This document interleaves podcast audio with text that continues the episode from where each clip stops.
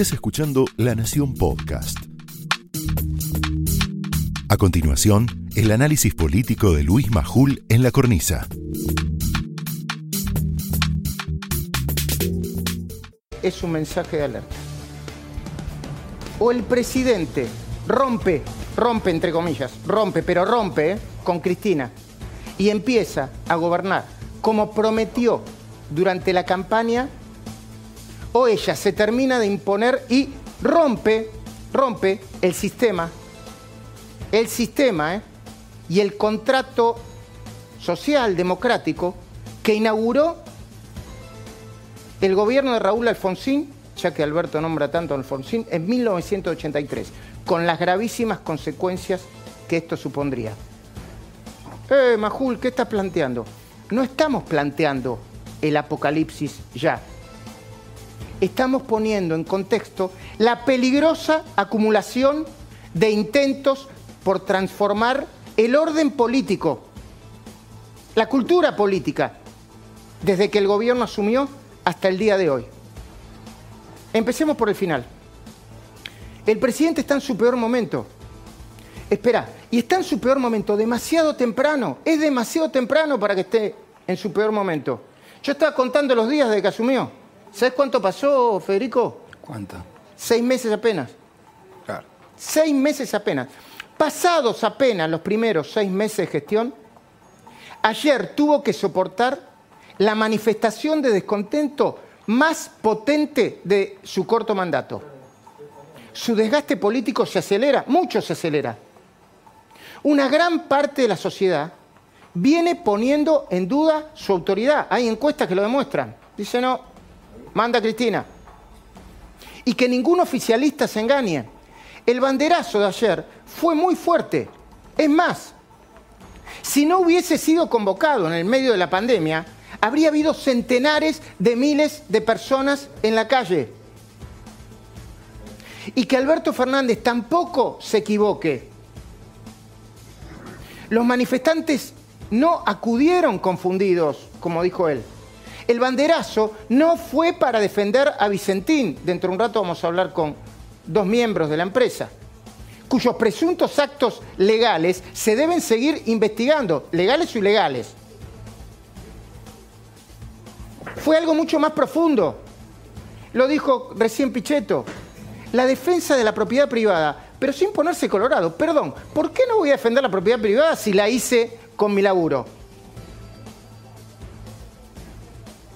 Las ganas de las personas de progresar y crecer. Mira qué sencillito. Vicentín pone en cuestión eso, las ganas de las personas de progresar y crecer. Eh, la cultura familiar de la empresa. Vicentín no es solo Vicentín.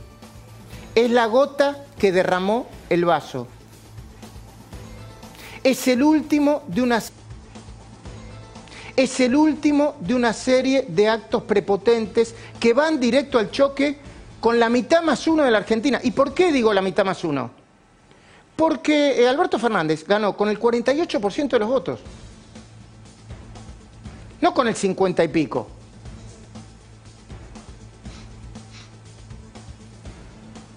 Los actos, estos actos de prepotencias, son tantos y tan evidentes que resulta hasta tedioso enumerarlos. Pero los voy a recordar, porque con la pandemia se te olvida todo, la memoria se te hace más corta. Escucha, la conformación de un gabinete mediocre, mediocre, copado por los chicos grandes de la cámpora. ¿Coparo en dónde? En donde hay más poder y más guita. Yo no digo que se chorearon nada todavía, digo, agarraron las áreas donde hay poder y más guita un gabinete con altos funcionarios procesados, como el Procurador General del Tesoro, Carlos Zanini, el mismo Zanini que acaba de recomendar que el Estado le pague casi 20 millones de pesos de manera retroactiva al ex vicepresidente Amado Udú, con doble condena y preso en su casa por corrupto. Voy de nuevo, doble condena y preso en su casa por corrupto. Dice Zanini que le tenemos que devolver 20 palos, de una. El intento fallido, porque fue fallido, de una masiva suelta de presos, incluido el corrupto confeso Ricardo Jaime y Martín Báez, hijo de Lázaro Báez. ¿Aprovechando qué? La pandemia, el COVID-19. ¿Querés más? Hay más. El aprovechamiento de la emergencia y después de la pandemia para hacer compras con sobreprecios y sin control. El aprovechamiento del COVID-19, de nuevo, para manipular las discusiones en el Parlamento. Acá está Pichetto. Yo después se lo voy a preguntar. A ver, la dirigencia política de la oposición está enojada porque los limitan a, una actuación virtual, cuando en realidad todos los dirigentes, todos los, funcionarios del gobierno hacen actos presenciales por todos lados. Eso es ventaja política. Te confinan al, en al Zoom, te confinan en el Zoom, te, te ponen chiquito en el Zoom, te hacen menos relevante y desde el punto de vista del oficialismo hacen lo que quieren, te llevan por delante, hablando de llevarte por delante. El tsunami de proyectos delirantes, a los que un día el presidente Alberto Fernández llama ideas locas y al otro día convalida con el intento de intervención y expropiación de Vicentín. Pará, o son ideas locas o estás con las ideas locas. No nos vuelvas locos hablando de locura. Las decisiones personalísimas y caprichosas de la vicepresidenta. Nosotros te contamos dos acá, que parecen chiquitas pero que son grandes. Desde el manejo discrecional de los millonarios fondos del Senado. Discrecional. Millonarios esos fondos. Hasta el capricho de querer cobrar tres cheques del Estado. Tres. El de vicepresidenta en ejercicio, el de viuda del presidente Kirchner y el de expresidenta. Si lo logra, elevaría sus ingresos a casi un millón de pesos. Yo no tengo problema con que ganen bien los funcionarios del Estado. Ahora, en el medio de la pandemia, necesitas tres cheques para vivir, tres cheques del Estado.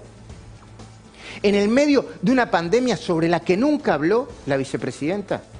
Y en el medio de una economía destrozada, como bien vamos a hablar con Pichetto y después con Pratcay, ¿Querés más? Hay más. El intento de copamiento de la Corte. ¿Para qué? Para pulverizar en la última instancia judicial las causas de corrupción que tanto la atormentan. Mira que yo he discutido mucho con Pichetto sobre si correspondían los fueros o no. Pero Pichetto ha sido coherente en esto. Yo no pienso como él. Pero querer ampliar la Corte para que te pulvericen tus causas en última instancia es demasiado. El intento de la reforma judicial con el mismo objetivo, te lo resumo, impunidad y venganza. Y venganza, porque viene la venganza. Ahora vamos un poco más allá. Porque después de prometer que haría lo imposible para terminar con la grieta, yo lo escuché, me lo dijo a mí un montón de gente, proponer una agenda de futuro, de futuro. Alberto Fernández nos vuelve a meter en la pesadilla del pasado, en el Jabú, no de lo bien que le iba a la Argentina, de la 125. Y cada vez y cada vez que nos habla de la pandemia, nos inyecta todavía más miedo todavía. De nuevo lo cito a Pichetto porque eh, eh, tiene una mirada interesante Pichetto sobre la pandemia. No es que hay que salir a lo loco, a la tonto y a lo loco a flexibilizar todo, pero la vida es riesgo también. La vida es riesgo también. Y no es bueno que en el medio de una cuarentena imperfecta estén todo el día, cuidado, ¿ah, ¿quieren salir a correr? Ah, ¿vieron? Se lo merecieron, yo te lo dije. Somos gente grande, somos gente grande, no necesitamos que nos anden retando ni metiendo miedo todo el tiempo. La respuesta de por qué pasa esto, nuestra respuesta, es porque el que tiene miedo es él. Porque el que gobierna con miedo es él. ¿Y de qué tiene miedo? Yo voy a hablar de política y de psicología también, ¿eh? hace años que analizo la política. Y no soy psicólogo, pero tengo muchos años de paciente. Le mando saludos a mi psicólogo. Eh, tiene miedo a las consecuencias de lo que significaría desobedecer o contradecir a Cristina. Esto es peronismo puro. Miedo a romper el vínculo. Miedo a que se desate dentro del gobierno y del peronismo una lucha infernal.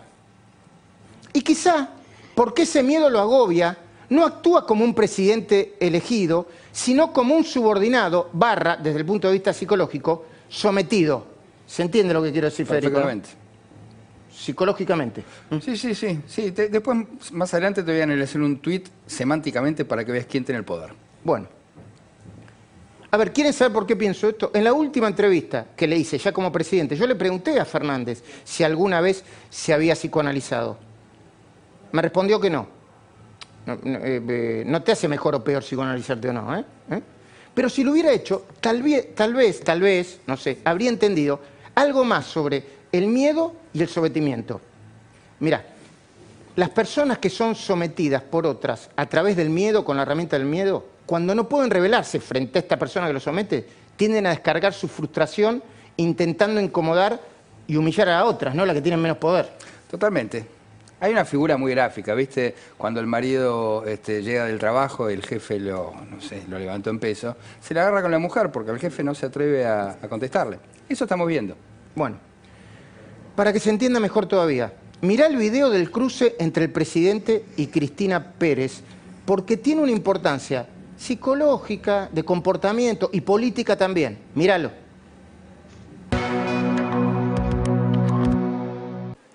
Ha generado mucha preocupación en el clima de negocios el hecho de que usted pasara de decir que eran ideas locas, que el Estado quisiera quedarse con las empresas, a en solo días ordenar la polémica y cuestionable intervención de una empresa privada que estaba en manos de un juez su concurso. A mí me encantaría que la pregunta hubiera funcionado. La, la pregunta funcionaría mucho mejor si Cristina deja de lado los adjetivos. La periodista soy yo, usted es el presidente, disculpe, pero tengo derecho a expresarla como me parezca. por eso le digo, usted dígalo como quiera, pero ya el solo hecho de adjetivarlo supone, yo quiero marcárselo a los, al oyente, porque el solo hecho de adjetivar como polémica y cuestionable, bueno, diga, yo creo que es así, entonces yo eso lo entiendo, pero eso no es el común, eso es lo que usted cree. Ahora le voy a contestar a su, a su inquietud. Le puedo decir por qué le dije polémico cuestionable. si usted desea, se lo puedo decir por qué le dije polémica. Lo cree, porque usted lo cree. No, no, no, porque, porque, la, Constitución no le da atribuciones al Poder Ejecutivo para intervenir en una empresa privada de esa manera, a través de un decreto, por ejemplo. Está equivocada, está equivocada. No, está equivocada, está equivocada. Yo lo que le recomiendo entonces es que además lea la Constitución. La Constitución, por razones de utilidad pública, puede expropiar, el Poder Ejecutivo puede expropiar bienes. Te felicito, Cristina Pérez, pero no lo hago de manera corporativa. ¿eh? ¿Y sabes por qué te, felicito? Porque lo que hiciste, más allá de, de, la periodista, de la buena periodista que sos vos, representa un límite al miedo y al maltrato del poder. Lo hicieron muchos, ¿eh? Diego Leuco. Me estoy acordando de una entrevista que le hizo Guadalupe Vázquez esta semana junto con Sergio Berestein, que también fue respondida con chicana. Y Guadalupe, te felicito a vos también, y a Sergio Berestein también porque es un mensaje, es un mensaje eh, para poner límites. Es un mensaje a favor de la libertad y contra la prepotencia. Pero siguiendo con el análisis, no es ninguna novedad que Cristina Fernández condujo desde que se inició en la política con una herramienta exclusiva, la del miedo. Ya en Santa Cruz nos vino a contar Mariana Zubik el domingo pasado cómo hacía. Ahora intentemos comprender por qué lo hace. ¿Por qué gobierna y hace política con miedo, Cristina? ¿Por qué trata a Oscar Parrilli como lo trata? Perdón, que de nuevo está Pichetto acá, pero yo tengo muchos cuentos del Senado. ¿eh? A una de las pocas personas que no la podía pasar por encima es a Pichetto. ¿Por qué? Es una persona normal que no se deja avasallar, que es lo normal. Pero ahí genera ruido. Cuando vos no te dejas avasallar por Cristina, te convertís en su enemigo político. ¿Por qué, por ejemplo, Cristina trata a Oscar Parrilli como lo trata? No solamente en las escuchas, eh, soy yo, Cristina, sino eh, en, la vida misma. Pero no Parrilli, a Mayans. Eh, quédate cinco minutos en el Senado. Un día mira un zoom de, cómo son las señoras del Senado y vas a ver cómo maltrata a la gente. ¿Y sabes por qué Cristina maltrata? Perdón que me meto en tu terreno. No, por favor. Mm. Lo hace porque ella misma también tiene miedo. ¿Y miedo a qué? Miedo a algo que no puede controlar. ¿Miedo a qué? Miedo a no poder desaparecer las causas. Miedo a ser recordada como la presidenta más procesada y eventualmente condenada por decenas de hechos de corrupción. ¿Y en qué nos basamos para afirmar esto? Para afirmar que, que Cristina maltrata y somete e impone en base a su propio miedo. ¿Por qué lo decimos? Los decimos porque vimos los datos del Observatorio de la Corrupción del Poder Judicial, los que publica la Corte, creado por la Suprema Corte en 2016. Son estadísticas tremendas que demuestran que es casi imposible que ella pueda zafar. Ahora, dentro de un rato, Silvina Martínez, vamos a hablar de eso con ella. La cantidad, la relevancia y la evolución de todas las causas de corrupción del kirchnerismo y de Cristina no le van a permitir zafar. Se trata de un riguroso trabajo que hizo Silvina Martínez, pero no en base a nuestros datos, en base a los datos oficiales del observatorio. Cuando los veas, te vas a sorprender. Te voy a dar un anticipo para, para no dejarte en ascuas. Este trabajo demuestra que el lofer no existe, que es una construcción mentirosa, porque la mitad de las causas que hoy involucran a Cristina empezaron mucho antes de la asunción de Mauricio Macri. ¿Entendiste? La mitad. La mitad. Que con los cuellos de botella y la burocracia del sistema, no hay manera de que ella zafe de pasar los últimos años de su vida recorriendo los pasillos de tribunales. No hay manera, no es que yo lo provoco o que hay una conspiración, no hay manera. Que la actual Corte Suprema no tendría ningún instrumento idóneo, aunque quisiera, para anular, contaminar o hacer desaparecer los 30 juicios orales que ya están en marcha, que ya se abrieron, aunque se mueven lento a paso de tortuga.